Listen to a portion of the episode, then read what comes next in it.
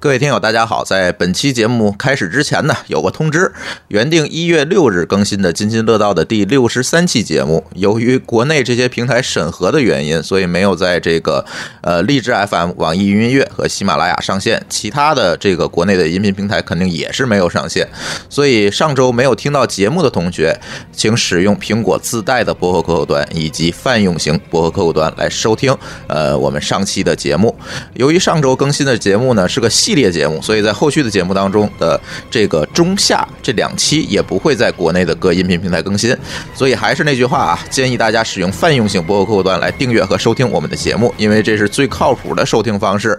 国内各音频平台未来我们可能也不会上传每一期节目，如果它我们觉得这个节目可能不会被审核通过，我们就不会费事再再去上传了。所以大家可以关注我们的微信公众号“津津乐道播客”，呃，回复“收听”两个字就有详细的指引，告诉你怎么来正确的订阅和收听。为了避免以后类似的问题出现呢，我们也可能会把，呃，这种审核可能会有问题的节目做成会员节目来分发。具体的会员规则和办法呢，容我们抽空定一下。好了，我说完了，下面请收听津津乐道的本期节目。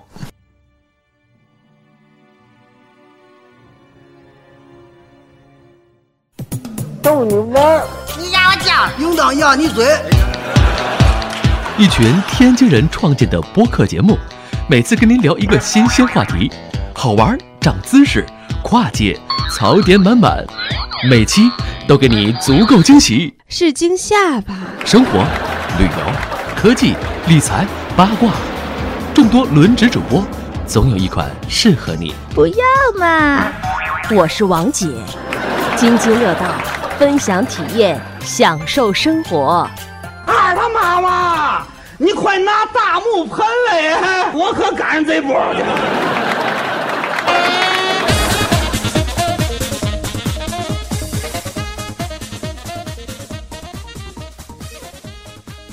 各位听友，大家好，这里是津津乐道，我是朱芳。嗯，这期跟我一起录音的有舒淇， Hello，大家好。呃，李大夫， Hello，大家好。嗯，还有贾亮。哎，大家好。哎，这一期呢，想聊点啥呢？其实我们播这期节目的时候啊，应该已经是二零一八年了。呃，在二零一七年啊，其实我们津津乐道也好，呃，我和舒淇一起做的这个呃 d e v l i n k 也好，其实呃遇到了很多事儿，是吧？其实最典型的呢，呃，就是这个苏小茂这件事情，可能很多的朋友都有耳闻。那这件事情。嗯，已经过去很久了吧？但是我觉得啊，嗯，这期节目想聊一聊，因为毕竟这件事情已经过去了，别管到底这个翟欣欣是一个什么情况，或者是说后续还还这个会发生什么，咱还不知道。但是这件事情呢，已经已经归于平静了。这个时候录呢，哎，可能不会有这个蹭热点之嫌，而且我们也可以更加冷静的。冷静下来吧，去把这个事情的前前因后果，以及我们的一些感受聊一聊。嗯，尤其前一段时间呢，又出了一件事儿，嗯，对吧？就是一位中兴的，他应该是一个技术管理者了，他应该不是一个程序员，也是哈，这个很不幸的，也是放弃了自己的生命吧。出现这些事情，那这些事情让我思考一些问题。那么，难道这个技术的方面的这个从业者就抗压力差，或者是说这个是不是有一些问题只有他们会遇到？那因为苏小茂这件事情呢，呃，秀恩李大夫是参与了这个中间的一些心理疏导啊，呃，对这个程序员这个群体的这个心理关怀，他那边呃有一些嗯、呃见解和看法吧。然后呢，嗯，中兴这件事情呢，网上也有很多帖子，所以我想就这两件事情呢，这期聊一聊吧。技术人员的呃婚恋、婚姻，对吧？聊聊这些事情，因为确确实实啊，这段时间真的积累了很多东西哈、想说，但是一直没有很好的机会。然后正好借咱们节目哈、把这件事情我们聊一聊。那首先，呃，李大夫说说吧，就是苏小茂这件事情，呃，你接了很多，这其实上期上次有一期节目，最后我们也提到了一些，但是我觉得借这个机会再给大家说说吧，这些咨询，但是在保密给这个咨询者保密这个前提下哈，是给大家呃归拢一下这这件事情，是嗯，大概在九月，呃，九月中旬的时候吧，那个我大概接了两周左右的，呃，咱们成呃开发者的这种求助的事情，我接了大概半个月，然后呢，大概有四百多人进行了咨询，在这在这些咨询者中，我发现了一些大家遇到的共性的问题，比如说，呃，抑郁和睡眠的问题，这个是很很普遍的一个事儿。我在想啊，可能是咱们的开发者群体，他长期的不规则的工作时间导致了这个睡眠的事睡眠的事情。然后抑郁的事儿，就是求助我的开发者们有抑郁的，这个也是可以解释得通的。嗯，这次的咨询中有两个我特别意外的事儿，我之前节目也跟大家说过，就是有一些产生家暴的问题。谁被谁家暴？呃，我们的开发者他本身家暴了他的家人，他成为了一个家暴者，嗯，嗯嗯，这一点是让我有点意外。但是他实施了家暴之后，还来找你求助，，对他意识到自己这是一个非呃是是一个不正确的行为了，所以他求助了这个有事几情。例啊？呃，四分之一四分之一，他一共有四百人给啊，不是那四百人中，其中有呃一，我看看啊，这么算的话，其中有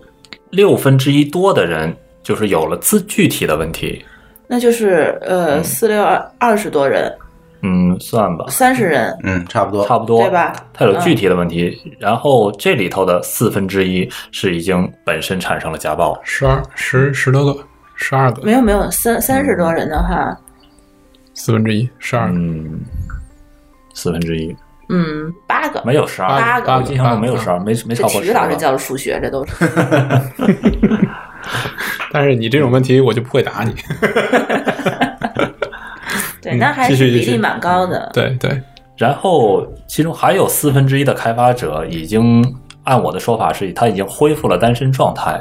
就是他之前已婚，就是对离异了啊，对，所以我说是恢复单身状态，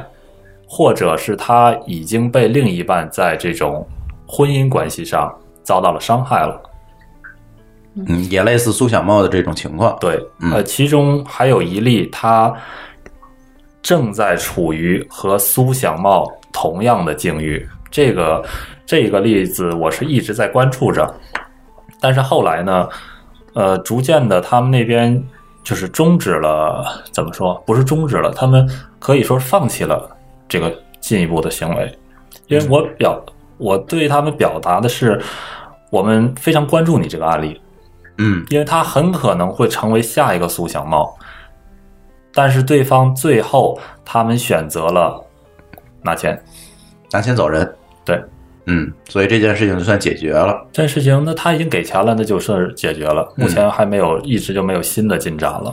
嗯嗯那这四百个都是就是从至少从身体上，比如可能会有失眠啊这些问题，才会来找你。嗯，不，不是四百个，不就是四百个，就是所有的这些，你不是说接了四百个咨询吗？我看啊，四百个里头应该有一半是记者想采访秀恩的吧呃？有没有没有那么多，没有那么 多。嗯呃，我看看啊，或者说加加完加了他以后，以防万一秀恩老师的这个爱慕者，算算五十，嗨，算五十到六十人吧。最后就是真正的有了具体问题的，啊，其他那几个应该都是打招呼，其他是那个感谢的呀，感谢或者说先加上你备用着呀，啊，还有这个要采访的呀，还有什么其他的？这个是不多能算久？，这是多久？这个是九月中旬那两个礼拜，哦，两个礼拜还挺多的。嗯嗯嗯，然后我看看还有主要的问题就是呃，饮食和暴食，饮食和暴食的问题，这样这样的人大概有一半儿。这个也实际上也可能是抑郁产生的问题，饮嗯食暴食相当于就是吃的非常非常多，对暴食，他自己意识到自己吃的很多，对然后身体在长胖。嗯，有少食和暴食，这个我统称为饮食问题。嗯，就吃饭不规律就，吃不下去也有。对，嗯，然后还有就是都有百分之十的开发者表示自己有拖延症，哎，这饮食和这个暴食和吃的少，它是嗯因为压力大造成的吗？有可能是工作压力造成的，还是说自己的心情会不好才会？这个我没有进没一具步的体细问哈，嗯，我只是判断他因为工作压力产生的饮食的问题，嗯，然后拖延症，还有这种投资失败或者是贷款引发了一系列的心理问题，嗯，还有赌博的，还有被催婚的，还有被合伙啊这人啊倒坑是的很大众的一些问题了。还有性的问题，嗯，还有生育的问题啊等等，生育的问题是指生嗯不出小孩来，对，他很焦虑，这个就这个一般的群群体也会有，这个不属于开发者特别的，对，我说特这别特，征我觉得这些问题可能都不应该是开发者里特有，或者也不一定能够证明，就是开发者在这嗯这个整体的这个人群当中，这个比例更高。是我觉得倒不能证明这件事情。我所关注的这、这半个月起这些的案例，我所关注的一个是家暴的事儿，一个就是这种暴饮暴食的事儿，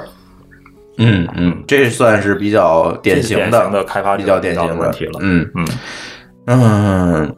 其实这这些事儿啊，都是因为这个苏小茂的这件事情引起来的吧？嗯为什么这家暴嗯就是开发者典型的问题啊？不是典型的问题，因为家暴，呃，我的了解啊，嗯家暴的比例实际上没有四分之一这么大，在按中国平常常模来看，嗯，没有四分之一这么大，但是我大概是多嗯少？大概多少我不知道，但是我的印象中是不到百分之二十五的。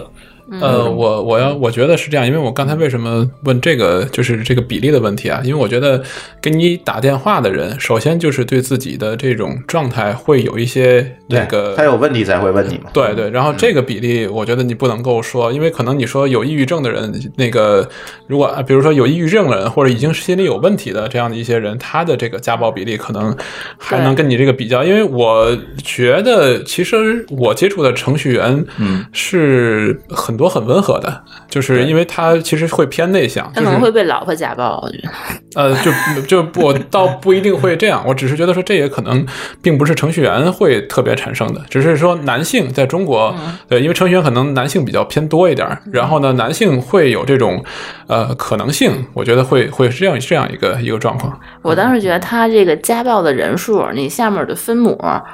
啊、分子、分母，就是他下，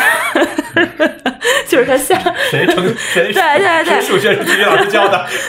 分母，啊那你不能是以全中国的人民的这个家暴的比例来算，因为你现在只是程序员中有问心理有问题的人跟你来问提问，这个有问题的人的四分之一，嗯，对吧？ 其实我我感觉他如果他愿意来找到渠道来沟通，这本身是一个很好的事儿是啊，对，嗯很好。这个家暴，他说他有家暴的时候，我会特意的问一句，是热暴力还是冷暴力？但是这四分之一他说的暴力都是热暴力，就直接上手了。呃，有上手的和这种言语暴力、肢体暴力。我嗯说的冷暴力是那种不理睬的暴力嗯，啊、但是这四分之一都是热暴你力。言语暴力相当于是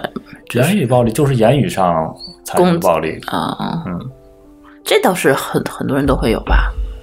就是有一个度的问题对吧。度的问题。我觉得这个吵架可能多多少少都会，我打不过你，我还不气死你吗？对这个对方他感觉到受伤了，就可以称之为暴力了。但是我觉得所有人吵架都会这个样子呀，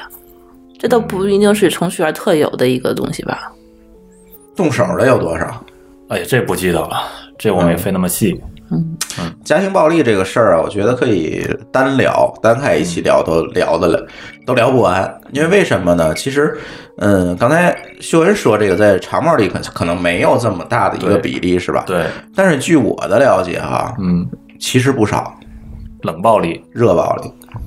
你没有算冷暴力是吧？对冷暴力不算，嗯热暴力就是回家打老婆的这种。嗯，已是啊经吧超过了这种，咱先说男对女的这种家庭暴力啊，回家打老婆的这种嗯为数不打小少。孩儿的应该也算吧，打小孩儿当然也算对了吧？嗯，嗯啊。当然，在中国这就是一个就是一个这个界限的问题哈，就是一个界限的问题，就是打小孩儿、教育小孩儿算不算家庭暴力？这个咱再说，咱就说伴侣之间的这种暴力的情况，其实还是。挺严重的，尤其这个情况会出现在什么这个家庭？呃，一方的工作压力很高，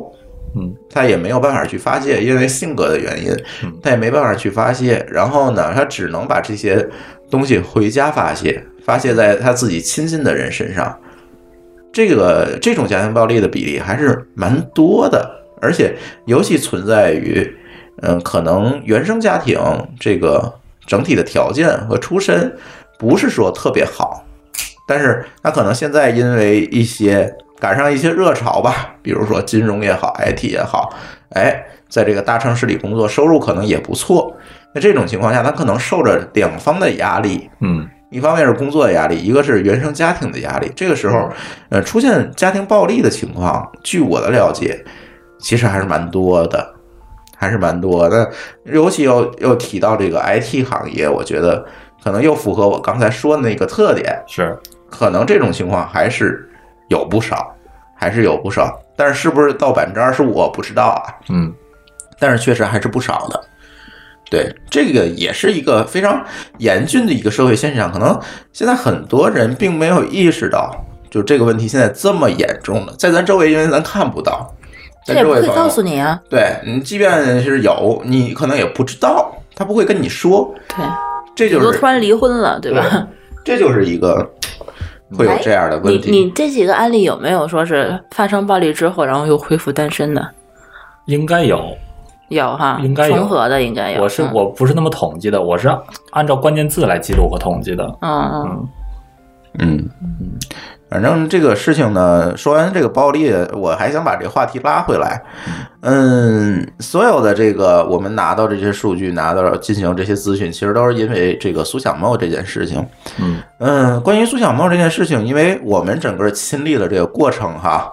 就是呃从知道这个消息，把这文章发出来。然后到后面跟进这些事情，这个 DevLink 这一边，你要不要具体说一说这件事儿？对 DevLink 这边其实做了不少的事情这，是一件什么事儿？你跟大家介绍对一下。，可以给大家介绍一下。嗯可能有的听友刚刚打开电梯不知道， 啊，我好像也不是对，很了不是解。咱这个技术圈的人可能不太知道。哎还是已经过去四个呃四个月了。可能播的时候就会播的时候可能就过去半 年了。对，嗯这里对面也确实发生了不少对嗯对，这个事儿。是。然后呢，这件事情我大概跟大家说一下哈。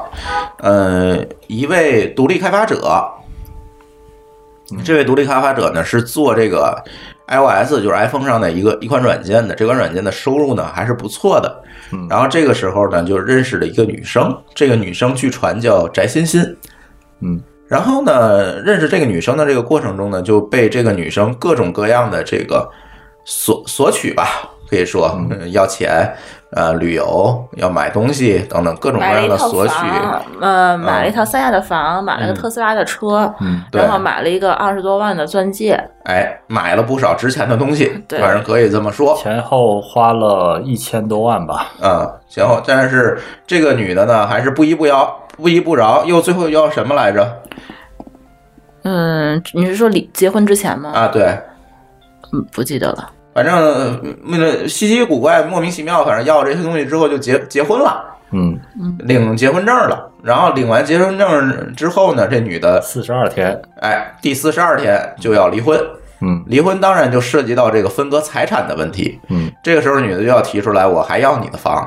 呃要那个呃北京这套苏小茂在北京天通苑的这套房，说这要作为财产分割给我，然后还要补偿他多少钱？还要补偿多少多少钱等等。哎对损失费，嗯，对，然后三亚那套房还要改成他的名字，嗯，车也要啊，车车本来已经在他名下就是他了，的对反正就各种要吧，就是相当于打算把这个男的这个所有的这个财产都索取干净，嗯然后抓住的把柄呢，就是你做的是一个非法的生意。嗯但是我们知道做 iOS 上软件怎么可能是非法的生意对呀？，iOS 即便是有一些擦边球的行为，这个我觉得也算不上什么大的问题，嗯是吧？而那且即便是有问题，那也是司法机关的事儿，对，是对。而且还把他那个公安机关的舅舅搬出来，声称在公安机关有一个舅舅，然后把这个哎，我们这位开发者吓得就对，然后不行说了那个你要是不给钱，就让我舅舅举报你啊什么的啊，让我舅舅抓你来。对对对，但是后来调查这个所谓的舅舅有，但是这舅舅跟他很久没有联系了，舅舅而且相称是我跟他不熟，对，然后呢，而且这个说了啊，这个这舅舅经各路各路记者调查，啊是公安的，是公安的人，但是实际上是一个技术岗，是一个公安大学的教授对对啊、所以他根本就是不是在执法前线的这样的警察。对，现说白了就是他拿这个一个舅舅吓唬他，嗯，对吧？对对，然后想把东西都是，结果把这位开发者就逼的，终于在一天晚上从公司的楼顶跳下去死了。然后在自尽之前还通过自己的 App 推送了一条消息，对，公司法人被毒妻这个害死对了，。嗯就把这个事情公开出来了。这个时候我们才知道，然后 d a v i n k 发了呃这样的一条消息，得到大家关注。当天晚上那条消息就呃二十万的阅读吧，二十万的阅读吧，从后台已经十万加了，反正、嗯这个二十多万的阅读。然后呢，但是第二天早上呢，我觉得这件事情呢，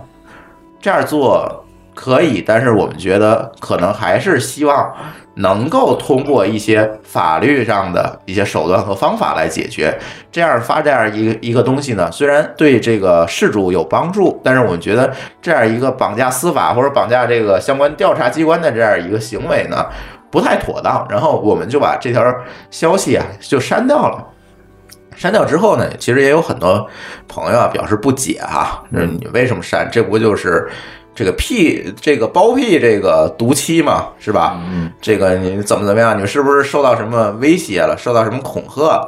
我们说这个并没有，但是我们是希望在一个公开公正的一个前提之下，我们来请这个相关的执法机关来调查这件事情，而不是说煽动这个公众的舆论去下一些定论，因为这个时候我们并没有听到这个翟欣欣一方的这个说法，对吧？这样这样莫名其妙的这个嗯把这个东西发出来呢，我觉得我们传播事实的这个目的达到了，是吧？嗯，这个孙小茂确实是去世了，对吧？再有一点呢，嗯，这件事情我们也暴露出来了。曝光出来了，那后续呢？应该请这个执法机构来介入去做这件事情。但是这件事情因为这么多阅读量，这件事情就在网络上传开了。第二天，各个主流媒体啊，然后过了一周，包括央视什么的，这这个报道就都跟上来了。那跟上来之后呢，当然苏小茂他的这个呃同学来负责处处理他这件事情。那这些同学呢也联系到我说，你们能不能帮我们去发布一些消息啊等等。他后来也帮他们去发布一些消息，但是最终这件事情怎么处理，其实取决于谁呢？还是取决于这个苏小茂的家属，对吧？嗯，直系亲属，他的父亲、母亲，啊，他的哥哥，然后怎么来处理？但是他的这个直系亲属啊，家啊，都不在北京，都在农村的福建的乡下，所以赶到北京之后呢，可能，嗯、这个消息也非常震惊嘛，所以也一直没有缓过来。然后之后呢，嗯，我觉得应对上啊，这是我个人的观点，应对上可能也不是说特别好。这个时候就被翟欣欣一方抓住了这个机会，就开始所谓的反转，是吧？嗯，但是似乎也没有反转什么，有什么实锤。对，之前的嗯舆论倒是已经嗯，让大家可能是对他已经非常其实不太有利了，对所以说最后他也没有找到一个特别合适的律师来代理他这件事情，包括他后来有一些他的这个私人的一些呃这个信息，其实都被暴露出来，已经被人肉出来了，然后他可能呃也是只是找了一个律师来叫什么呃、嗯，不提了。呃对，然后但但是嗯但是这个律师呢是，嗯、做民事诉讼的，对这个刑事这这这些案件并不是很熟悉，是家里人指家里人介绍的，可能他不是觉得我我是说翟欣欣那一方啊，翟欣欣，等于啊现在一方就没有一个代理律师，好像代理他这个案子，只是对他进行的一些态度进行表述。嗯所以说这件事情最后他怎么去立案，怎么去处理，其实已经就就我们后来就不知道对了没有这再个关事注这情，件事因为他们相信他们的家属也没有在追这件事情，也没有很好的跟媒体、跟外界去做沟通。后来我们也就跟他们失失联了，对说白，了嗯也，其实我们也不太想过参与过多吧，对但是我们的目的其实还是想警醒这个开发者，因为苏小猫毕竟是一个非常优秀的开发者。我们的其实，呃，Double Link 这件事情其实是面对的就是国内的这个开发者的群体，他不光是希望从开发者的技术方面有所提升吧，我们也想进行对他的一些生活呀、心智啊，包括他的兴趣爱好啊，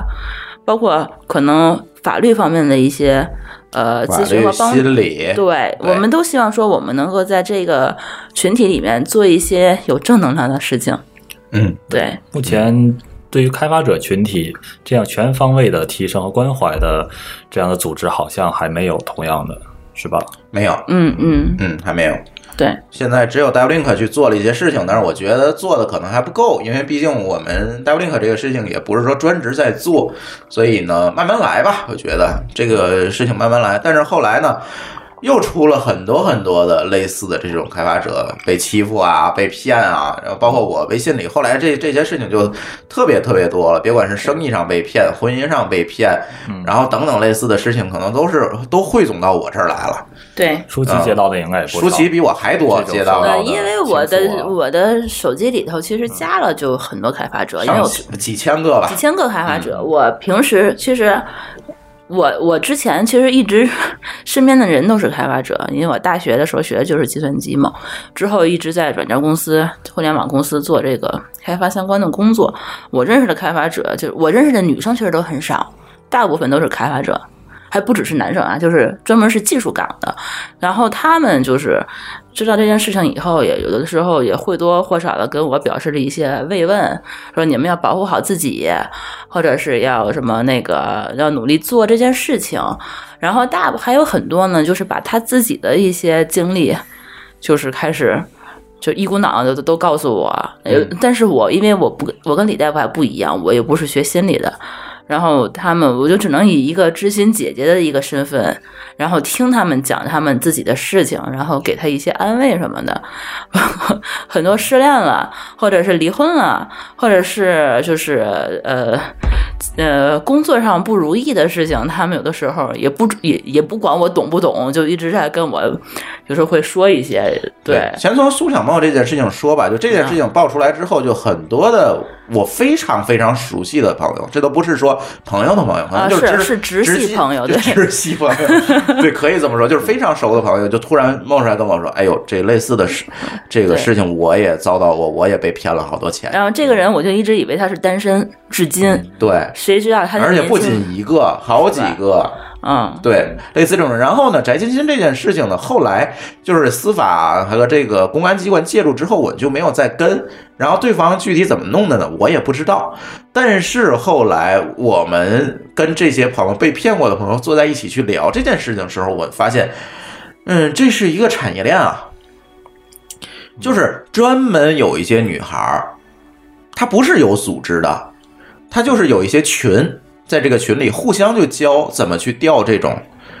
这个人比较老实，比较有钱，嗯，这个找女友呢可能也没有太多渠道的这些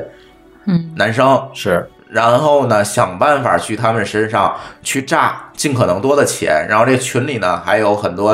嗯、呃群众演员。可以帮助扮扮演父母啊、律师啊，这种这些角色来帮他们去干这件事情。不是有组织的，但是这是一个很多没有太多经济来源和收入，但姿色姿色可能还尚好的女孩的一个谋生手段。嗯，这是一个非常普遍的这个地下的这个产业，只不过没有露出水面儿，因为苏小茂这件事情才露出水面儿。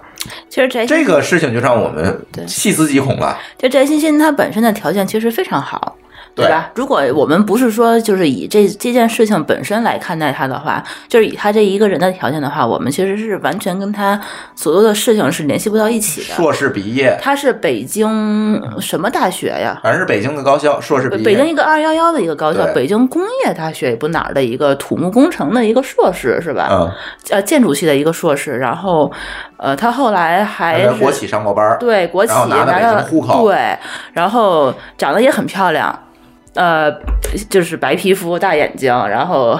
然后那个身高也很高，一米七几，然后身材也很好。嗯，那个我我稍微打断一下，就是嗯我只是听着我我我觉得就是其实，呃，这个人他是什么样的状态？我觉得在个案里面，因为我我后来我也看了，我当时也挺关注，看了一些，就我是觉得其实他有各种各样的可能性，也有可能就是他在后面之后他有很多的自我保护的过激的这个状态。我刚才觉得朱峰说的这个还是一个很让我听着很就比较惊讶的一件事情。是的，对这个我觉得是一件我知道之后也非常惊讶，这是一个非常，我觉得就是，而且这个我相信他们所有用的方法都是合法的，对，嗯是的，对，是的，他所有用的方法都所是有合方法法都是在法律界限之内对的。，而且是可以说是对利用了两件事，一个事是说，就是可能一个群体他们就相对来讲比较富裕，而且就是说情感上表达方式不好，或者说比较木讷，感觉不到就是对方的细节的这个心理，而且也没有找女朋友的一个很好的渠道对，呃，对对，然后这是，然后同时还利用了就是我国法律对于妇女儿童的这种保护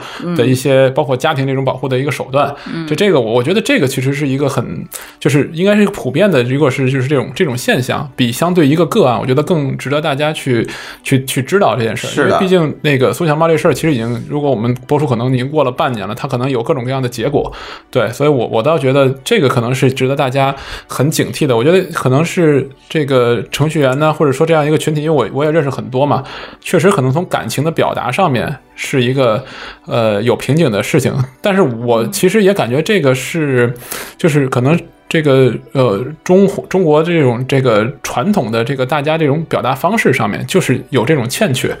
不具备这种就是说跟人一个比较平和的沟通的这样的一个这个这个基本教育，我觉得好像很很多人缺少这种沟通的能力的。是这样的，对是这样的。所以这个，哎呀，是一个非常普遍的现象，因为你看，我们那些朋友在哪儿的都有，在上海的，在杭州的都有，然后不仅仅是在北京真，没所以想到这不是一个个案，而且这种。呃，地下的这种产业可能也不是一个群、两个群，是一种普遍现啊象这。都是以前在故事故事会里才能看到的故事，对对，读者都 少。 对，是这样，是这样。所以这个就说回到我们这个程序员这个，哎呀，找女朋友这个问题，嗯， 确实啊，这个有很多人对这个开发者有这个刻板印象，对是吧？对呃，格子衫啊，双肩包。对呃，不善言谈，情商较低，对，呃，智商较高，然后呢，交际范围窄，嗯这可能都是给这个开发者贴上的标签儿。对，但实际上呢，我们可能遇见的开发者比较多哈，嗯可能、呃我们发现这种标签儿在遇在这个相对来讲能力较强的这个程序员的群体里面，反而就淡化了对。嗯嗯，反而就淡化了。只有那些从事一些基础的这个重复劳动的所谓的这个嗯码农，呃软件蓝领吧，啊是吧？这些人可能更是说更贴近于这些标签儿。嗯，而这些软件蓝蓝领和其他行业蓝领不一样，他的工资的收入可能高于那些其他行业蓝领几倍，甚至是几十倍。嗯所以他们自然就会被列成一个狩猎的目标。你说，如果是一个在工厂干活的一个九零后，他可能也是很木讷。嗯老实不善言表，每天就是干活，可能也是这样。那收入不高啊，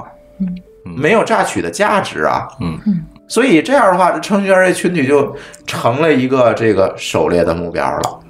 我提供一个细节，嗯，这个苏小茂跟翟欣欣他怎么认识的？这是一个非常关键的一对这点还。没提呢。嗯，其对实是他们是，通过一个叫某某家园的网站，对他们认识的。对，嗯他并不是通过就是普通的这种线下渠道或者线上渠道认识的，而是我怀疑他是以特定的这个目标人群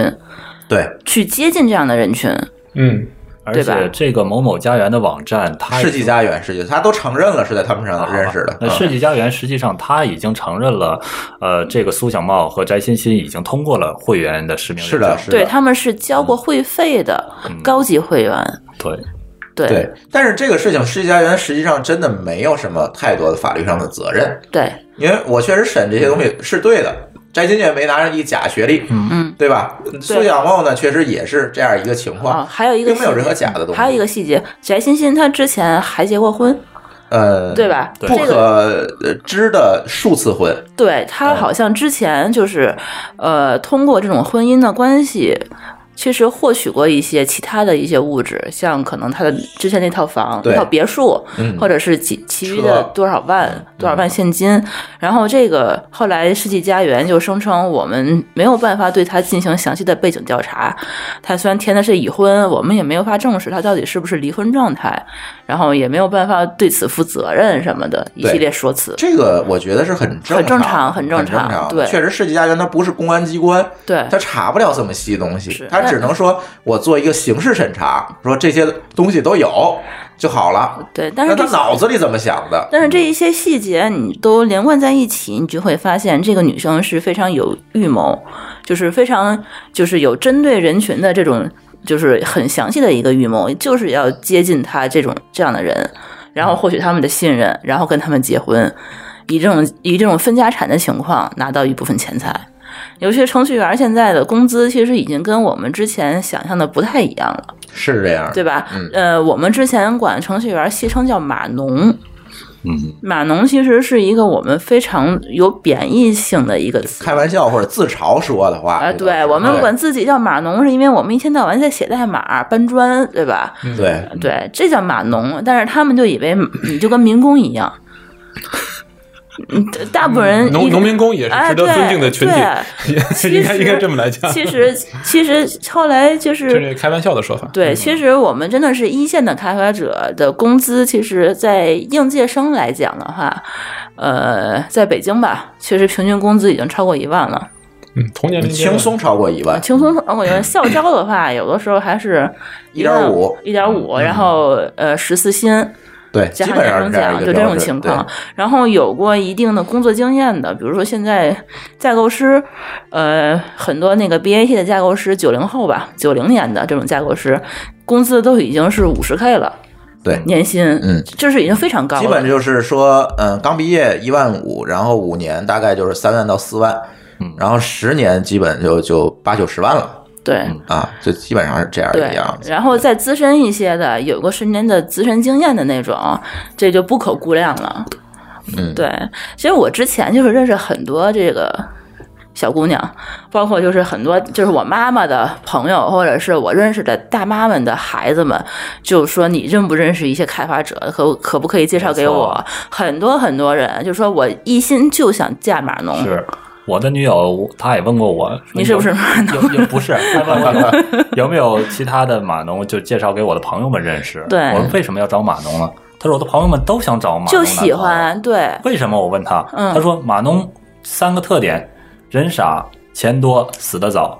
他这么告诉你说这小小姑娘都怎么想，死得早对你有什么好？我觉得这是你们两个之间开玩笑吧，呃这个开玩笑吧开玩笑不，是这个我但是觉得不是一个，但是一般情况下，这个我作为一个女生啊，去看待码农这个群体，其实我也是很喜欢。嗯除、就除了他跟他可能可能聊天有点费劲以外，就他的大部分特质就是你看起来会很老实。因嗯为他就是确实对是对没有机会像一些商务人员或者是经常外面乱飞的那些市场对人员去找这么多风花雪月的场所哎，这嗯个事儿咱再议再提，你先说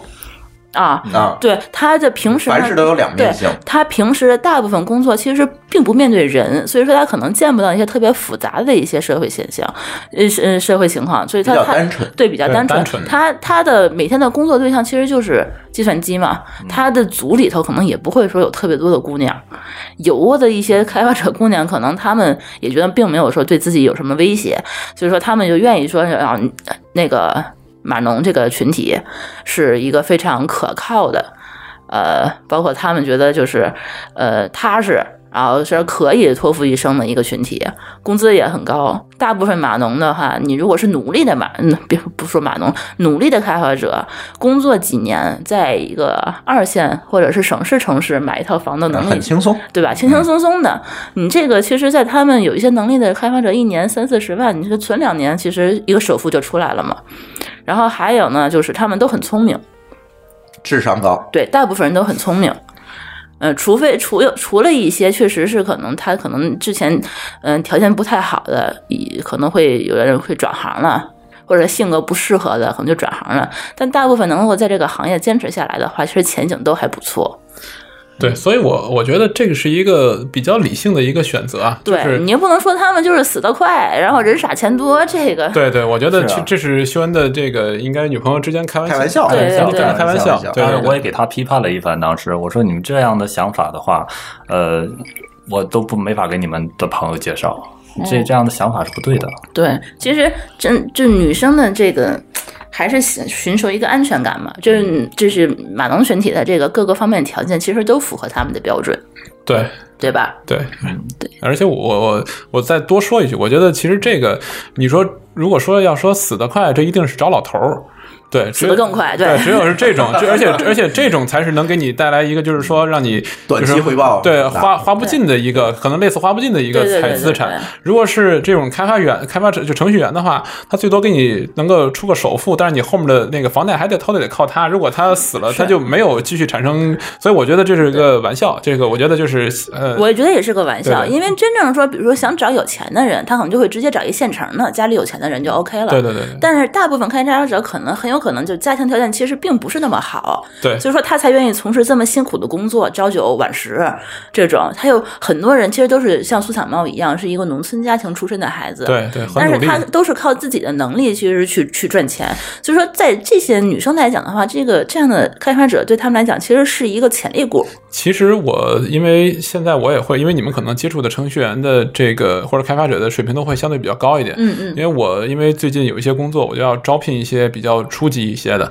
我发现其实有很多的，就是往这个就是计算机编程这个方向去转的人，做各种各样的事儿，就是、啊、就是因为他工资太高了，所以都想学。对对，他想他希望去就是说提这升是自己这两年出现的情况，就是对大量的培训班出来的这个，对对，而且我相信这肯定是比原来的这样的一个需求量大了，而且它这种这个一个是需求量大，然后另外一个就是说它本身可能有很多的培训班儿或者编程学习可能也容易一些了。是的啊，我觉得而且很有很多的，比如说外包啊这样的一些这个呃公司是可以让一些还没学过的人就可以快速进来去呃学习。对，对包括现在它那个很多东西都是现成的啦，你其实也不像我们之前像学计算机那样那么难，需要那么多的基础，对很多那门槛也很降低了很多。其实我我的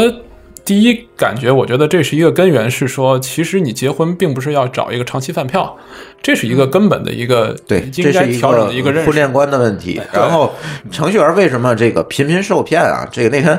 霍炬总结一个原因，我觉得非常好。嗯为什么频频受受骗？就是因为他财富增长的速度和他心智成长的速度没有成正比。哎呦，太对了，嗯，是。呃，太对了短期的几年当中，毕业呃三五年就达到一个非常高的收入。而你看传统行业，如果能达到这高收入，他可能要在这个行业里面摸爬滚打十多年、二十多年，可能才达到。这个摸爬滚打的过程，就是一个增长心智的过程，增长这个情商的过程，增长这个怎么跟人打交道的这个怎么看人、怎么识人的这样一个过程。那程序员并没有，他只要埋头写三五年代码，他就能达到这传统行业这么多年努力才能达到的收入。那一旦这两个东西失衡，对吧？收入和你的心智失衡，那一定会被骗啊。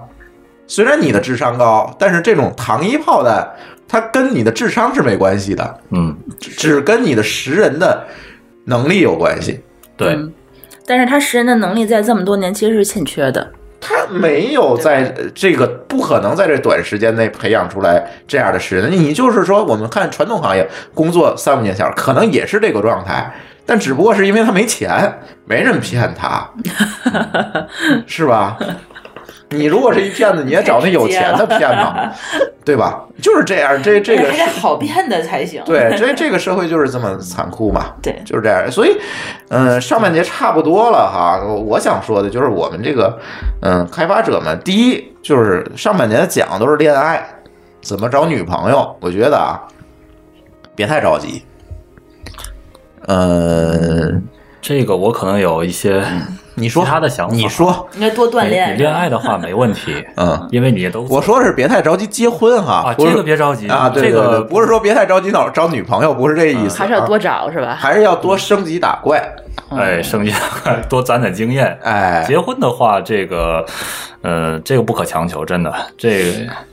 几期前几期咱们的节目也多次提到这个离婚率的这个事情了。嗯你别以为就是结了婚之后就进了保险箱了，这个是没有了。现在双方都是这样，对双方都不能有这样一个预期才行。对，嗯，好吧，行，呃，呃恋爱讲完了，下半节讲婚姻啊，休息一会儿，马上回来。 You're full of rubbish and soot, not worth a shoe on your foot. Don't let words poison your brain. Oh, you aren't worthy of us. How could you ever be loved? They'll say anything to steer you astray. Waste not days worrying what they say. 'Cause we don't need, we don't need permission to lie. Whoa. Waste not minutes worrying what they think. 'Cause we don't need, we don't need permission to lie. Wow.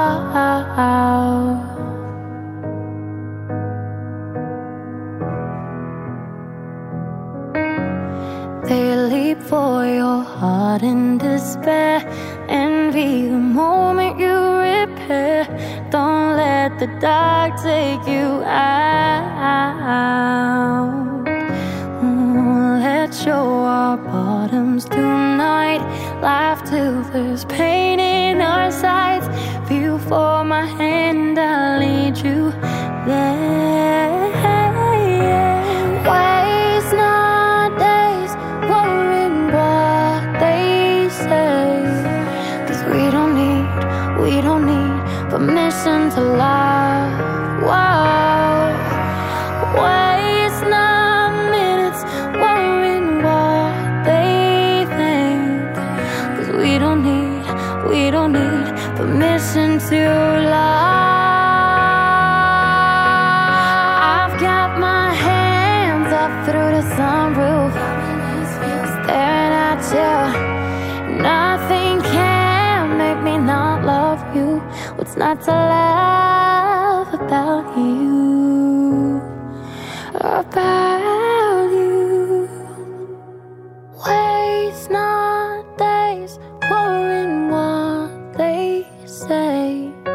Cause we don't need, we don't need permission to love. Whoa. Waste not minutes worrying what they think. Cause we don't need, we don't need permission to love.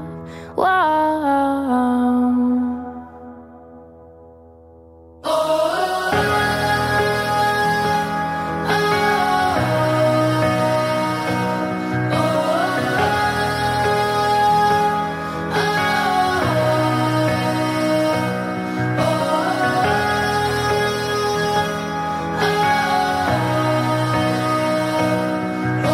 Cause we don't need, we don't need permission to lie. Cause we don't need, we don't need permission to lie.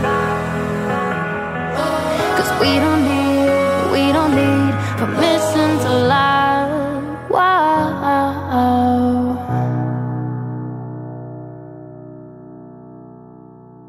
津津乐道，欢迎回来。哎，这一期我们聊聊这个程序员的这个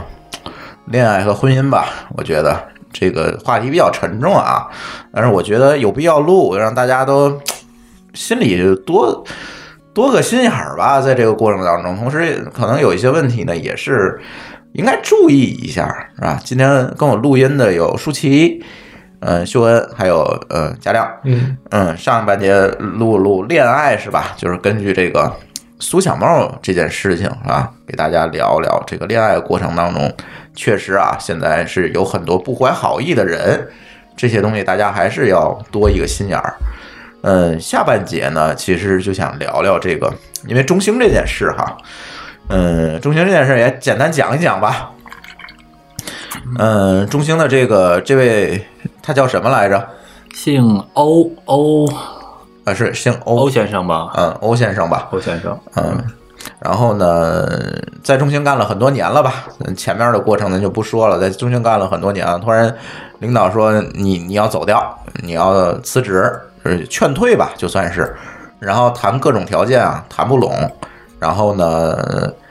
突然有一天，这个他跟他的妻子说，这个是个周日，跟他的妻子说我我要去公司跟领导叫我去公司再谈一下，然后就走了，然后二十分钟之后就从公司的楼上跳下来了，也是去世了。嗯，他的这个妻子呢，在这个社交网络上就写了这么一篇文章吧，然后把这个过程说了说，然后这件事情又引发了这个刷屏。但是呢，嗯，这就是又是另外一件事情了。虽然这个嗯最后这个事主的选择都是一样的，但是我觉得这是两件事情。第一件事情可能是受骗了，在恋爱当中受骗了，无路可走。嗯，第二件事情可能就更复杂一些了。嗯，可能这是一个在婚姻当中一个一个问题，甚至说是，嗯、延伸来讲是一个在职场当中的一个问题。所谓的最近这个刷屏的也是哈，中年危机，中中年危机，哎，中年危机这个、这个欧某某他是四十二岁是吧？对，四十二岁，嗯四十二岁。然后他是、跟老高一边大，起的真好，他是给老高暴露年龄了，他是那个南开的南开大学的硕士，在华为做了八年，在中兴做了六年，这样的人他是应该属于一个宝贝了，应该说是啊不一定哦，不一定，不一定是吧不一定嗯，外企的这个宝贝跟咱们可不一样。大企业里面的，不是这不是外企啊，人家啊，大企业嗯对啊，他华为这中兴对他那个，我之前就是在那个外企，他们很多就是如果要辞退的话，是先辞退老员工，嗯，因为老员工一他有可能他知识更新换代他可能跟不上了，他年纪大了，他就是学的会稍微慢一些，尤其是他这个家庭呢会有一些拖累，嗯就是嗯没法加班啊，或者是呃其他的一些不能出差啊这样的问题。嗯第三呢是他的能力可能跟薪资什么的，就是已经不匹配了不匹配了你。同样的薪资，我招一个年富力强，呃有点啥事儿打包就走的，对对吧？对对，嗯嗯，然后啊，就种种原因吧。他有的时候他们，比如说公司有一些要呃削减这些财政预算什么的，会优先考虑裁掉老员工。对。嗯而且他在这个企业里啊，他基本上就是一颗螺丝钉，对，谁来都可他以。对技能掌握的并不是这么全面。你说让他出去创业或者再找一个工作，可能很难。比如说在中兴，他是一个管理岗，是吧？他能够管的就是中兴的那一套的开发体系。嗯，你说到了其他的公司，你到一创业公司，比如到我这儿，你管几个办签证，你管不了。嗯嗯，对吧？甚至说管我们这套系统他都管不了，就是完全不一样的东西。他能力没有那么全面，他做的就是眼前的这个事情。所以一旦进入到这个比较尴尬的年龄，因为自己自身没有成长，就会导致在职场上出现危机。这个确实确实是非常普遍的情况。嗯，现在来看非常普遍的情况。嗯，你看中兴跟华为，它这两个公司最近是不是确实是最近是不太好过。 对不太好过，因为通信这个产业啊饱和了，就是手机移动终端普及率也就到到那儿了。那基站呢，嗯该布的点连珠穆朗玛峰上都布完了，你说还能布哪儿？嗯，对吧？呃，这我都是问这题。这倒不一定，这个应该是不同的业务线会有不同的很大的区别。嗯如果就是因为这个就是不同的公司嘛，就是它有这个像中兴、华为都有非常非常多的业务线，它的这个业务线呢会面临着这个行业的调整。比如有一段时间，可能中兴的手机部门是呃待遇是非常好的。然后呢？但是可能过一段时间，包括可能跟运营商的这个合作呀，等等等，或者运营商销售手机能力的下降，但是可能应该中兴整体还是很不错的，最近它的股价非常的好，它它主要是因为受惠于五 G，但是这个呢是属于基站，属于它这个嗯，但是你看它的年报了吗？呃我没有看，我只是我就是最近看它的这个它的利润一直在往下走啊。啊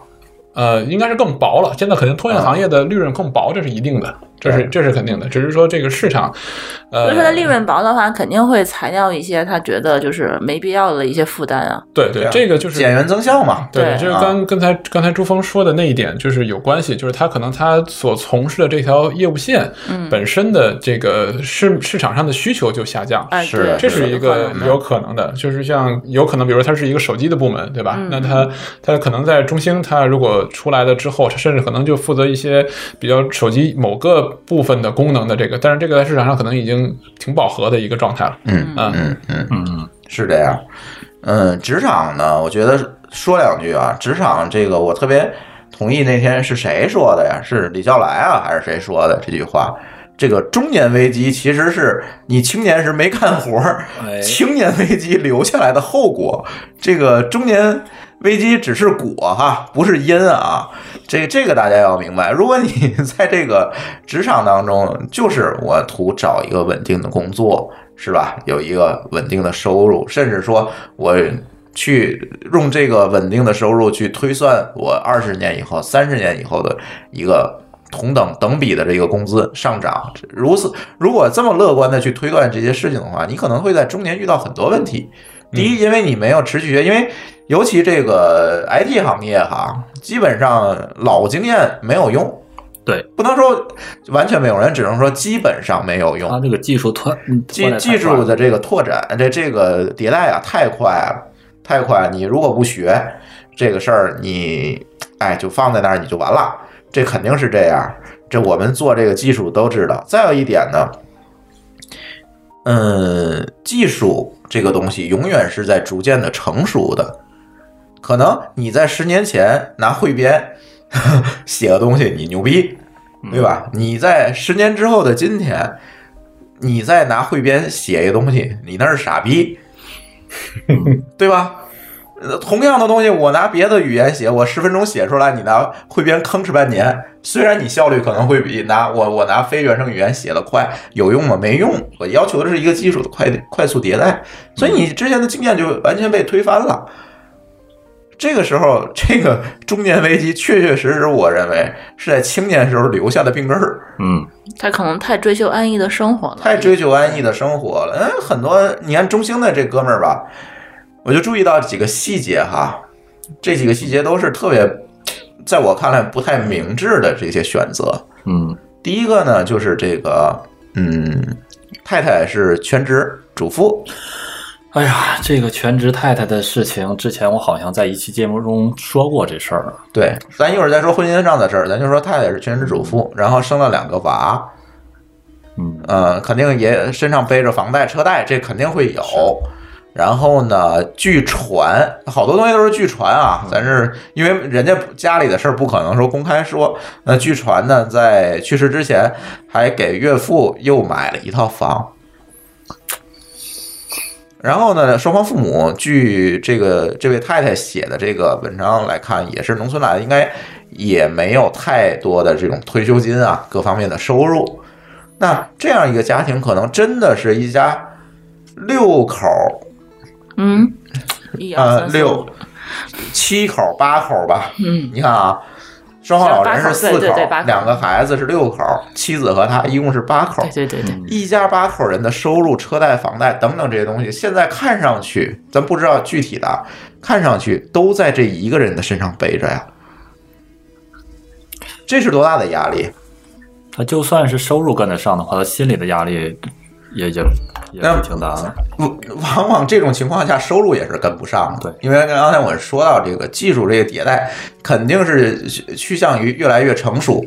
然后呢，你以前可能一万块钱我能搞定这个事儿是个牛人，那现在我可能招一个几千块钱小孩儿这件事儿就解决了。我不需要这么，因为工程上的很多工程上的工具啊、语言啊等等，越越来越发展的越来越进步了，是吧？那以前我可能还拿 JavaScript 去写一个前端的页面，现在我拿框架，对吧，就写了。我在这 JavaScript 都不需要知道它里面运作的细节了。那这个时候显然我招一个很便宜的程序员就可以搞定这件事情，我为什么还要他呢？而且还有一个非常这个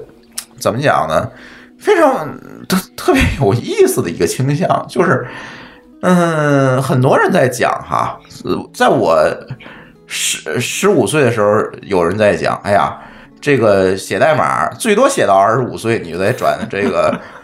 转这个管理岗。你代码是写代码是青春饭。等我到二十五岁的时候，有可能有人说到三十岁就不能写代码，一定得转管管理岗。为什么呢？这是一青春饭。到了我三十五岁的时候，又有人说：“你看谁写程序写到四十岁？”然而，我到了这个国外，我发现这个六七十岁的程序员大有人在，是是吧？这个一会儿还想说国外和国内程序员不过的这哦个国外事儿，涨工资可能涨的也不是这么这么这么厉害吧？呃，这个再说啊，咱不说工资的事儿，但是嗯压如给企业的压果力你每天总盯着我得长到我得升到管理岗去管人，嗯那你要知道，你去管人，你就意味着你要放弃你的专业，你要放弃这个持续的学习。那管人这件事情是，如果这个管理体制没有问题的话，一个土豆插俩棍儿都能管人，对吧？他这个管理岗就是一个闲职，在多数公司下，如果我裁人，我可能不会首先把程序员裁了，他得干活儿，是但我首先得得把管程序员的人咱精就简是这精个简，中优国人化可优能化。大部分觉得，就是你管理岗，他就是一个官儿，就哎多少的话，他是可以就是是个小组长，起码他也是个官儿嗯。他官儿的话，就会比普通人民的工资会更高一点儿。对，但是管理岗不需要什么技能，对，但是现在其实现在的状态是，呃，管理岗的工资其实有的未必会比真正的资深程序员要更多。就是好几年的，比如说三五年的程序员，他反而的工资他会比一些呃这个管理岗的职位拿的更多一点。所以说，资深的啊开、开发者的话，钱其实也挺多的，没必要非得去追求管理这个职位。啊，其实我给很多就是我这边的一些就是下面一些小朋友，啊其实我呃入职时候都有过这种沟通，就是你未来的期望的方向是往专家型的方向走，还是说往这个偏这个带团队啊管理的方向走？因为你必必一定要说大家有一个就是嗯共识嗯剧院成型的一个一对个方向。是对的呀然后你然后呢，我会帮他分析一下，说你自己的这个沟通能力啊，包括你是否愿意就是说坐在那儿去研究一件事情啊，包括等等这些，它跟他很多的自己的个人素质能力是有关系的。嗯，然后你适不适合往那个方向，我觉得你可以去尝试。而且，其实我是觉得，因为现在来讲呢，很多的这个你的呃，对于这个研发的这个理解是一个这个你的客观的能力，你其实有很多东西可以去做。你往产品方向，或者你往这个甚至市场方向，就你可以，比如你的逻辑性很强，你可以去构思一些新的这个这个业务，然后去推荐给客户，这也是对，可以可以对去做的一个你为什转么化非的方向。得嗯去想着管人呢？这对，在我们的工作经历的看来，在就是在这种开发的技术公司，你一线的开发者拿的工资比管理者高，那是很正常的。对，对，不一定管理者就比你拿的多。对对，但是这是这几年我们才逐渐有的趋势，可能在。那位中兴的哥们儿，这个工作的这个十年前，这个可能不是这样一个状态，也也是，其实我记得嗯很正常的，对，对，其实我记得一七年年中的时候，有一个华为的呃有一个故事，可能跟这个很像，也是刚买了可能第二套房，然后可能有两个孩子，但我我不太记得那个具体的结果了，但是也是一个就是可能或者他自己写了篇文章，他是一个就是、呃因为工作的原因就变得很被动的这么一个状态啊，我知道那篇文章也刷屏了，对对也是讲的所谓这个中年危机，对对啊对，就是一个，其实当时的解这个说法跟这个是很像的，嗯就是说，呃，就是他可能没有就是一个准备，然后呢，就就是而且背上了太多的一个负担。对，对我我我其实我的理解是说，就跟咱们接着这个今天这好像这个下期跟上期都不是一个不是一个这个节目了，就是下期咱们再说这个中年危机了。但我觉得上期有一个共同的一个点，就是其实人这一生都是要经营同时两件事儿的，一个是你的家庭，一个是你的事业。嗯，呃，你的家庭，你结了婚，只是一个非常非常短暂的一个中间点嗯啊、你继续要去经营它。事业其实也是一样也是的，一样的也是一样的对一个一个状态，而不是说你领了证就进了是避风港，对，然后或者职场也是一样，对，升了职，然后就一一帆风顺了。其实完全不是这样一个一个状态。嗯对这跟很多的家庭给你的一个教育是有很多的关系的。就是可能你一一路都是打怪升级过来的，觉得好像我考试考好了就就是就能交代了，但是其实每一步你都发现说都只是个开始。是这样的，为什么咱下下一场先说的这个职场啊？我觉得第一个就是像嘉亮说的，职场和家庭都是需要经营的。第二点，其实我想通过这这件事情，这个职场，咱分析一下这个职场，尤其是嗯 IT 行业这个嗯职场的这个现状，我们想带出来是更多的话题，就是关于这这位这个中兴这哥们儿的这个家庭的问题。对对，有的时候很多的这个朋友啊，是什么样一个状态哈？到岁数了就得结婚，嗯嗯，到岁数了就得生孩子，唉，嗯，再到岁数了，哎，现再生个二胎，哎，对，哎，然后呢，结婚就得买房，是吧？就是都给你一步一步的，我觉得这些父母啊，比程序员还牛逼呢，都给你设好了。就是项目规划的特别好， 对，甘特图画的巨好，啊对对对你知道，对差一点都时不行间点就得对得上，必须严格执行。这项目经理当的简直是太厉害太棒了简直然后最牛逼的是，你大学毕业之前不能谈恋爱。哎，对，嗯嗯，你他妈的大学毕业大学时候不让人谈恋爱，然后毕了业只要人结婚，这事儿现实吗？一步到位。那你找的那一位，那会会是真正的能够说跟你在一起，能够理解你，能够帮助你，能够支持你的人吗？那显然不是，那个肯定也是在另外两位项目经理的规划之下找的这位。嗯，嗯，关键他自己没有这个判断的能力，这是一个，他一切东西都是需要练习的。对，然后买房，就类似这样的事情啊，这这样的案例我就见过很多这样嗯的。哎呀，我也是，只能是长叹一声，我也不不不知道该说些什么，真的挺，哎，就是，然后买房也不考虑自己的这个经济实力和能力，以后我这个未来收入预期怎么样，好买房，先把房贷背上了，然后买车把车贷再背上，然后买个孩子，还买个买个孩子， 谁卖呀？犯法了，这个 生个孩子，然后又背上一笔负债，那这笔笔的这个负债背上之后，你会，你不敢学习了，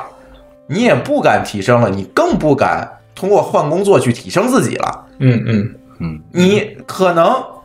一个月你没工资，这家庭就断粮了。嗯，如果像中兴这哥们儿一样，这家里这几位老人，包括太太都没有工作的话，你想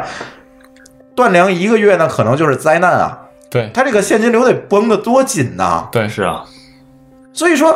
他甚至在深圳还有可能，比如说跟几个人一块儿加杠杆儿买房子，炒很有可能。然后深圳最近这几年的这个房子跌，因为他有俩孩子，一定要考虑学区房的问题。嗯，对，因为我记得当时华为就是有说的这个这个状况。深圳的房价十几万吧，跌了，深圳房价跌了，跌了一点儿吧对他跌了一想点儿嗯想象不到，就想象不到这种可能性。对，所以就是一步一步的按照这个父母编好的这个项目进度来，这事儿合理吗？我现在劝很多朋友，这刚毕业小孩儿，我说你别着急买房，更别着急结婚，你多交一些朋友，然后你看看你真正想要的是什么，你可以先买个车。这我是非常鼓励的，咱把摇号这个问题放一边儿啊。嗯，先你先买个车，为什么要先买个车？买个车，你的交际范围，你接触人的范围就会扩大，你会得到更多的机会。它是它这个等于是一个有利的一个投资，但你要对知吧道？，他们可能会想，你不让我买房，这房价涨了，你赖谁？哎我我赖谁？对吧这就是这就是一个问题，就是说很多人就会问我，哎呀，这个那以后是不是越来越买不起房了？啊那我的回答是，你如果连你的工资都涨不房价的信心都没有，那你还买房去吧？不，首先有一点，对吧就是你可以完全可以租房子。我觉得首先一点，完全可以租房子，然后去过一个项目经理不干啊很好的生活 对。然后项目经理不第二干，个尤其对方的项目经理不干。对，然后第啊二个就是说，如果你对的方还有 CEO 呢，对吧对啊对，但是如果有一点，就是你如果跟你的这个对方他是这种，就是说连考虑都不考虑，说你必须要有套房，我才能够跟你领证儿，嗯这个我觉得也是一个需要慎重去考虑的一个一个状态。对，因为还是那句话，就是他不是要。找一个长期饭票，嗯两个人是要一起共同进步和成长的，嗯这是一个基本的一个共识。我觉得这是有很重要的一点。对，是这样。嗯嗯，说起来这个很美好，但是实际上呢，可能绝大多数的朋友都陷到这个对一个危机里面。然后呃，另外我想说，还有一点就在于说，就像刚才说那个舒淇说那一句，说如果房价涨了我买不起，他去找谁？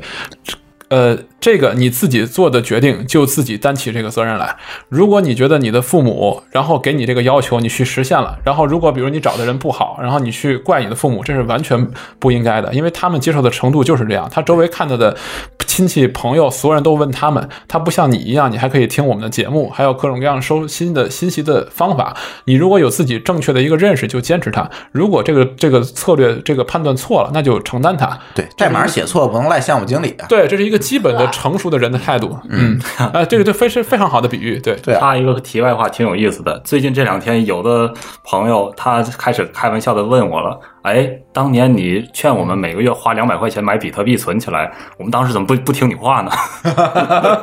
对，是啊，没有，有可能再过两天他就觉得幸亏没听李秀文这傻逼了。是啊，所以说这个是你个人的选择，我们只是建议，但是我们。呃，我是这么做了，反正已经啊，对吧？对但是你是否这么做，这个靠你自己的判断。没错而且有跟就就就比如说项目经理要求的，其实我觉得这就是一个非常好的，呃，因为你日常生活当中你要去跟项目经理沟通，对不对？你要跟其他的，比如说呃测试啊等等去沟通，这个技能完全可以应用到你经营家庭当中。就像周峰讲的，你的父母假如说是项目经理，他们要求你去结婚，对不对？但是你应该这样去回答他，你要的是不是一个我想给我一个好的未来，一个幸福的生活，而我只是完成，就像说我编了一个错误的 bug，我交过去，我又编了两万行代号，我代代码我我我我交给你了，但并不是这个项目结束了，你必须要让它正常的一个就是上线 launch，然后而且长时间可以运营维护，这才是一个好的一个项目。嗯，那家庭也是这样的一个一个状态。但是，如同这个社会上这个烂项目比好项目多一样，这个社会上有危机的这个家庭可能会比没有危机的家庭更多一样。是，啊、对，确实是这样一个状态。然后这个，哎，就买房这件事情，我多说两句哈。我跟舒淇买房就比较晚，去年才买房吧。一六年，啊，去年才买房，然后我买房也不是说买什么市中心，买什么豪宅，我没有想这个问题，而且买的也是在天津买的，因为北京我们指标还没到日子，在北京我一直也租房，但是这也没有影响我们正常生活吧？嗯，我觉得你们的生活非常好。嗯，对啊，也没有影响我们正常生活，所以说你一定要纠结买这个房吗？你一定要把后半生的大大后半生的这个幸福放在这个一个房子上吗？我觉得哎呀，这事儿不对吧？这事儿似乎很不对吧？但是很多朋友啊，那天也也有一个朋友，那个、呃不点名了啊，把离婚协议书都发给这个舒淇了，说：“哎呀，痛苦啊！我跟老婆离婚了，还有一个孩子。”然后我一看他结婚的那个年纪，生孩子的年纪，明显就是项目经理给画出来的。哦，最重要的一个原因就是嗯啊，还有一个点啊，需要提醒大家，就是结婚之前保护好自己，对吧？你黑秀之前能不能先戴套儿？不要把这个就是你怀孕了要对对方负责任这一点强压到自己身上来，然后不得不去结婚。我觉得这个会对自己非常不负责任。你是对对方负责负责任，但是对你的婚姻其实并没有负责任。嗯嗯，不带套本身就是对对方不负责任。对你，你以为你自己其实是靠责任去维系这个婚姻，其实并不是。婚姻比你想象的更复杂。你还没有了解它的时候，你就盲目的就进入它。我觉得这个，嗯，怎么说呢？嗯，奉子成婚啊这，这个事情我觉得真是有喜剧的结果，但更多的是悲剧的结果，就是因为两个人还没有更多的去了解，然后就莫名其妙的因为怀孕，然后就可能结婚了。嗯可能了解了，其实他们可能并不合适。对，就这嗯但是这种嗯因为怀孕而去结婚，炮友关系就就就直接升级了。对，对这种情况，我觉得也挺多的，确实是也挺多的。而且我觉得情况更多的这个问题更多的出在什么呢？两个人好，哎，这个当时的情况可能结婚时候两个人情况差不多啊，你一个月挣两千，我一个月挣两千五，是吧？俩人结婚，哎，挺好。然后呢，突然呢，在结婚之后发现了一方呢。嗯，可能因为种种原因没有再进步，或者她选择作为一个全职太太，没有再进步。然后另外一方呢，可能是因为忙事业啊等等，她一直在往上走。慢慢的，两个人的见识，咱先不说收入，两个人的见识对事情看待看待事情的方法视角就完全不一样了。这个时候，两个人的矛盾就出就出现了。然后最后，要不然两个人凑合着，对吧？要不然就分开吧，就这样。这因为这种情况，这个分手的、离婚的，我们见的，也很多呃，出轨的，一会儿我再讲出轨的问题，就是因为这个问题离婚的太多了，太多。这也是一个，你为什么 一定就我这忙着急忙慌的就结个婚呢？其实那个嗯前两天有一个数据，也是秀恩谁给我的呀？嗯哦，不是秀恩给我的，是我从网上看到的，就是呃，出轨率最高的两个职 业，嗯大家可能想象不到，第一名程序员儿，第二名全职全职妇女。对，你看这都是这样一个原因嘛。不不巧的就是我们程序员儿有很多老婆就是全职太太。所以刚才提到这个程序员老婆， 呃，程程序员老是不会出轨这事儿，我不太同意。嗯你知道为什么不太同意吗？他老实，他是因为没有这个社交面儿，嗯，他是因为没有这个机会，那是他还年轻他，还年轻，还没有吃过见过。对，抵抗当诱惑他的早早的把婚结了，在他成长当中，他会遇到很多很多的诱惑，这个时候才能看出来这个人的选择到底是什么样子的。没错，举个例子，就是说他刚开始吃苹果，觉得好吃，然后迅速就和苹果结婚了。但很快的结婚之后，他发现梨，嗯他更好更爱吃梨，这怎那他么就办经不起这种诱惑。对，而且基于我就是坚持的一个论点啊，就是说他如果在结婚之前没有这么疯过，不能说放纵啊，这这一点我我很嗯对吧同意的，对。那么结婚之后，他发现有这个甜头了，他就会变本加厉的满足自己了。嗯对，我是坚持这一点。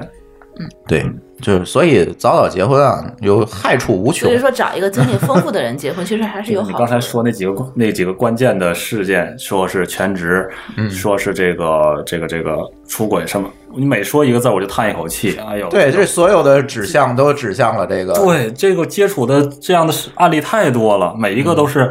只能是深深叹息。嗯嗯嗯，这就跟我们办签证一样，是吧？大龄单身，唉，福建户籍，唉，白本儿，没经没经验，还有个亲戚留美吧，唉你还好的是，他们找你是时候，他他们可能是找你来商量了，啊但是我的情况是，他们来找到我的时候，往往问题已经积累很久了， 嗯，就不好解决了。又喷气了，就是而且你看，在节目中，我我如果作为咨询师的立场，我往往是中立的。包括刚才提到这个中兴这个案例的时候，我跟你说了一些我自己的想法了，嗯自己的情绪和情感的。但是正式录节目的时候，我必须还得保持一个中立的态度，我不能指责任何一方这样对或者不对。对，咱现在说的也是我们看到的一些客观的，或者是引述的一些东西啊，也不代表是一个事实。但是我们是想通过这件事情作为一个例子来举个例子，让大家知道这个很多情况下在处理职场也好、婚姻也好、恋爱也好，这个过程当中，别这么 跟做项目似的。 还有点赶赶进度是吧？，对，这不是这么回事儿，这个东西没有 KPI 是吧嗯啊，这个我某位前女友跟我说过，这个谁你呀该到什么 时候，对你该到什么时候就干什么时候的事儿。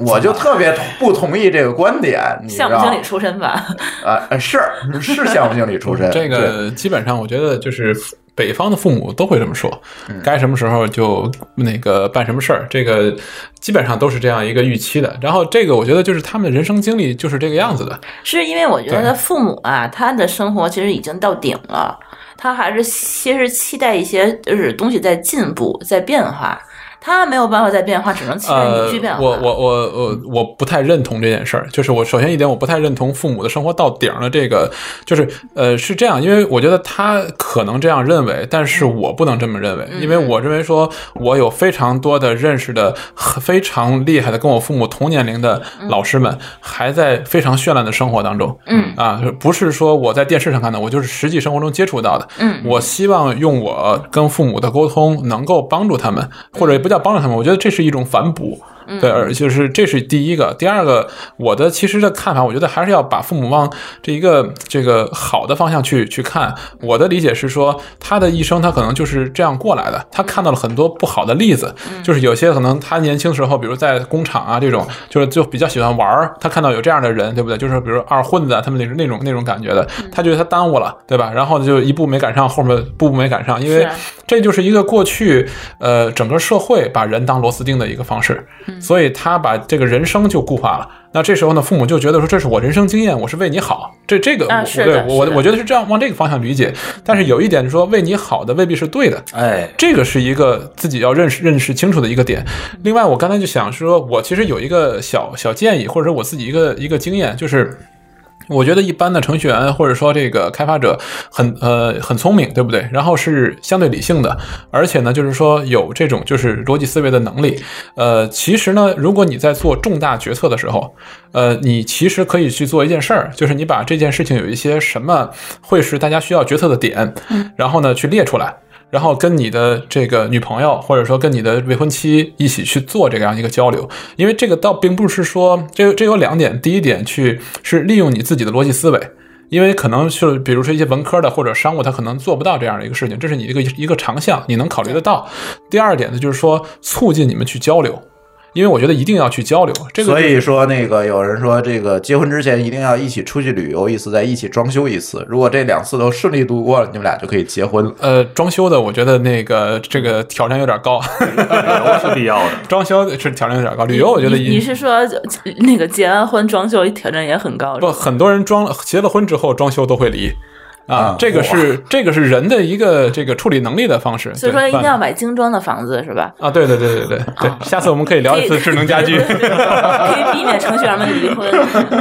对这是一个很好的产品。对，包括我觉得就是呃呃，要不要，比如说要不要孩子，对吧？嗯然后呢，就是说打算要一个还是要两个，然后将来会不会孩子的教育问题归谁管的问题，是双方父母来管还是自己带的问题？啊，对啊，这些比如说可能就是这种叫世界观的问题，你可能沟通你沟通不出来，嗯，那你就把它列出来。然后最关键有一点在于说，一定要去交流，我觉得这是必须的。我觉得这个交流这件事情往往是程序员们的短板，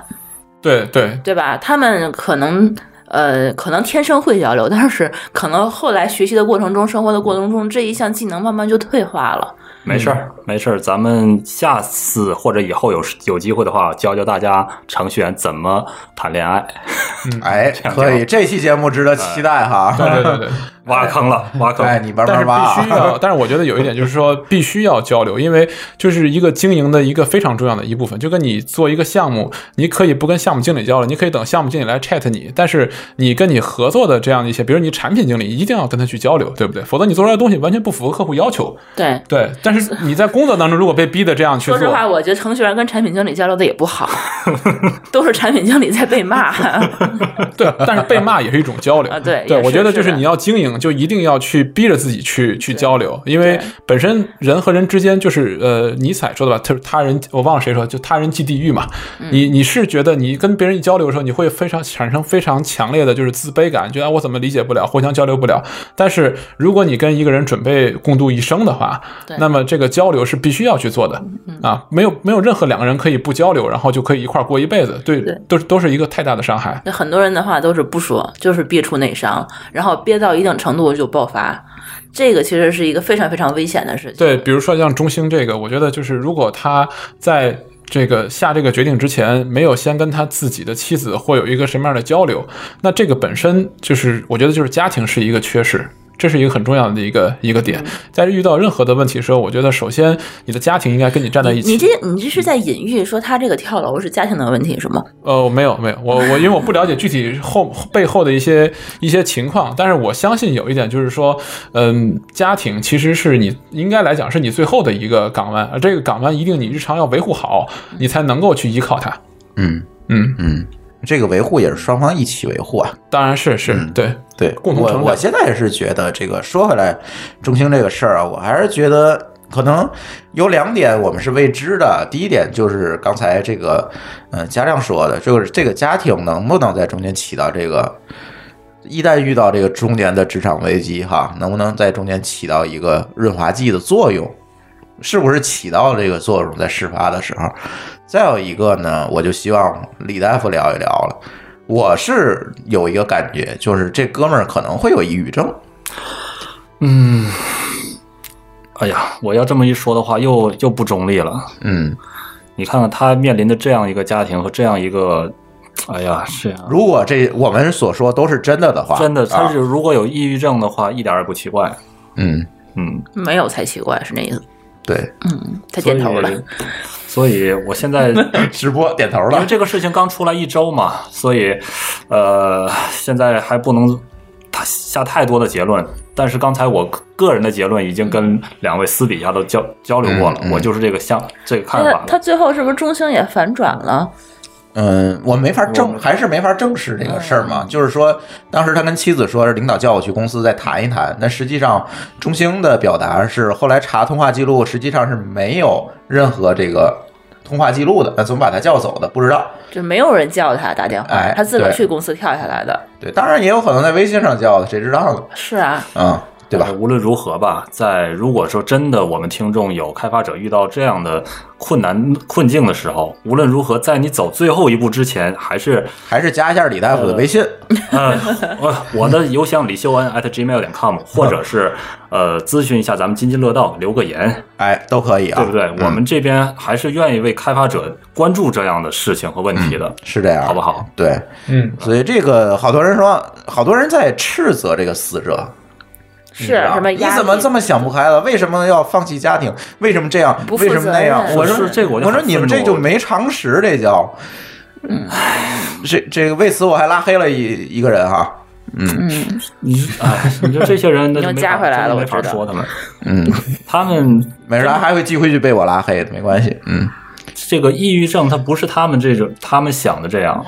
呃，我觉得也也要看到，有可能他们也是对自己一种鼓励，就是他们也是承受了很大的压力，然后 就是给自己一些为什么我能看得开，你就不行？对是吗你自己长寿可以，这样可以的，但是你不能因此这个你就指责别人是不负责任啊，他们怎么就忍不了？这个只能不是你这么回事儿，只是你是幸运的，你没有你没有这样的境遇，或者是你没有这样的抑郁的事情。对，有没有办法让他们得一回抑郁症？呃，别的了，你们还是好好的，只要别乱说 话就好了，我对吧？确实是这样，所以这些别管是开发者还是普通人，我相信这些问题普通人也会遇到啊。只不过我们恰巧这两件事情都是在这个呃技术或者 IT 行业从业者身上发生的，而且恰巧我们对这个行业又比较熟，所以我们聊一聊这件这些事情。我相信在其他的行业的朋友身上肯定也会发生。对吧？所对以是这期节目就是给大家提个醒吧，我们聊一聊这些事儿，给大家提个醒。无论是这一期对的话，我觉得也可以给开发者的一些家人听一听，我觉得呃，对，如果你的老公或者老婆这个是这个开发者的话，嗯你我觉得也可以听一听，或者你的是小吧？孩哎是开发者，对吧？对对对，都可以听一听。阿姨们 对也应该学习一下。对，我们听众当中阿姨们还挺多的，是是嗯，对，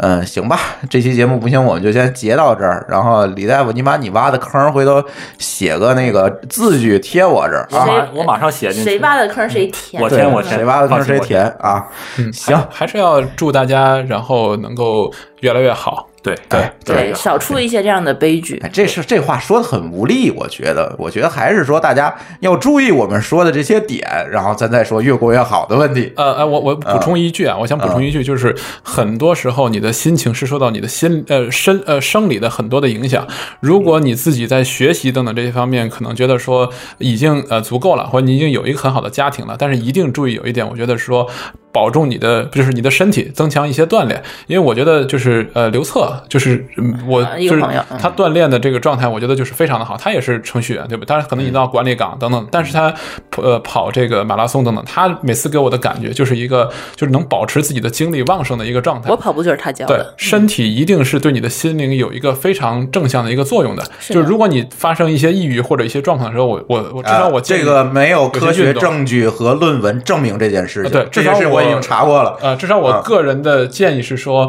呃，我不是说它能治疗抑郁症，嗯我是说，如果你有一些心情的不好或者一些状态，至少你可以通过一些运动有或一个者交渠道可以去交流一些发泄运动的对嗯朋友，然后去去发泄，而不要去通过比如说呃暴饮暴食，然后酗酒，包括可能跟一些人去哪儿疯一下，这样这样反倒会让你进入一个恶性循环。对，更不要动手，对吧？啊，对，当然这个这个是绝啊这绝对是不另对外一回事儿了，这对些对这个对，发那泄就太极端了。对对对对嗯对对，就对这个这个是一个可以，建对，议回头锻炼我们也可以再聊吧。刘策叫来聊聊跑步什么的，好呀，哎，挺好的，对吧？对对，应哎该我这挖样的去。坑，那个舒淇你负责填啊。呵，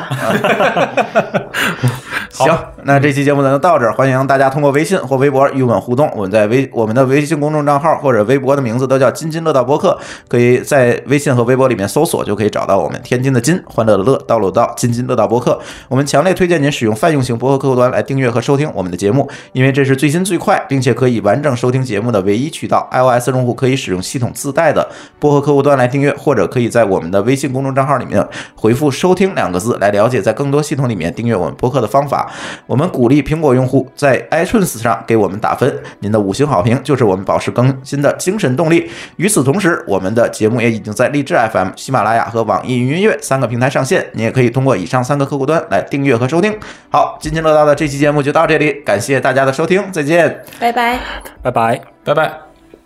How I lost myself again, but I remember you. Don't come back, it won't end well, but I wish you'd tell me to. Our love is six feet under. I can't help but wonder if our grave was watered by the rain. Would roses bloom?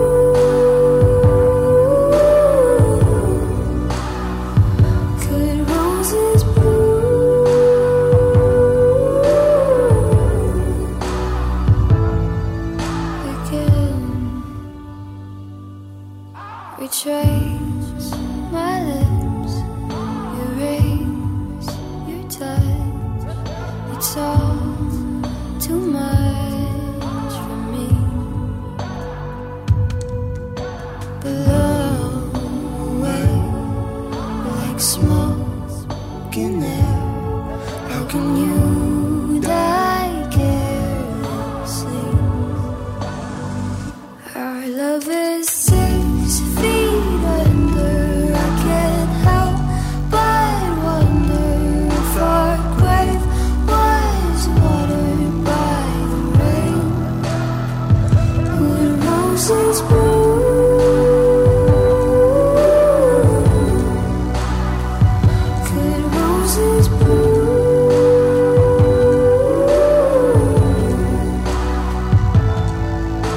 They're playing us out, laying us down tonight.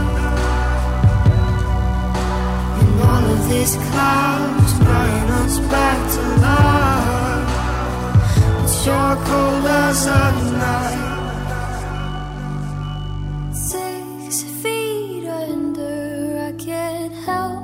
but wonder if our grave was watered by the rain.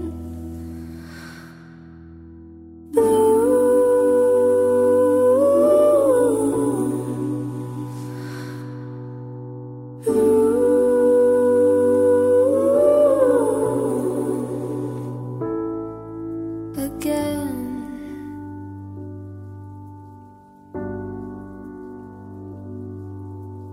How I lost myself again, but I remember you.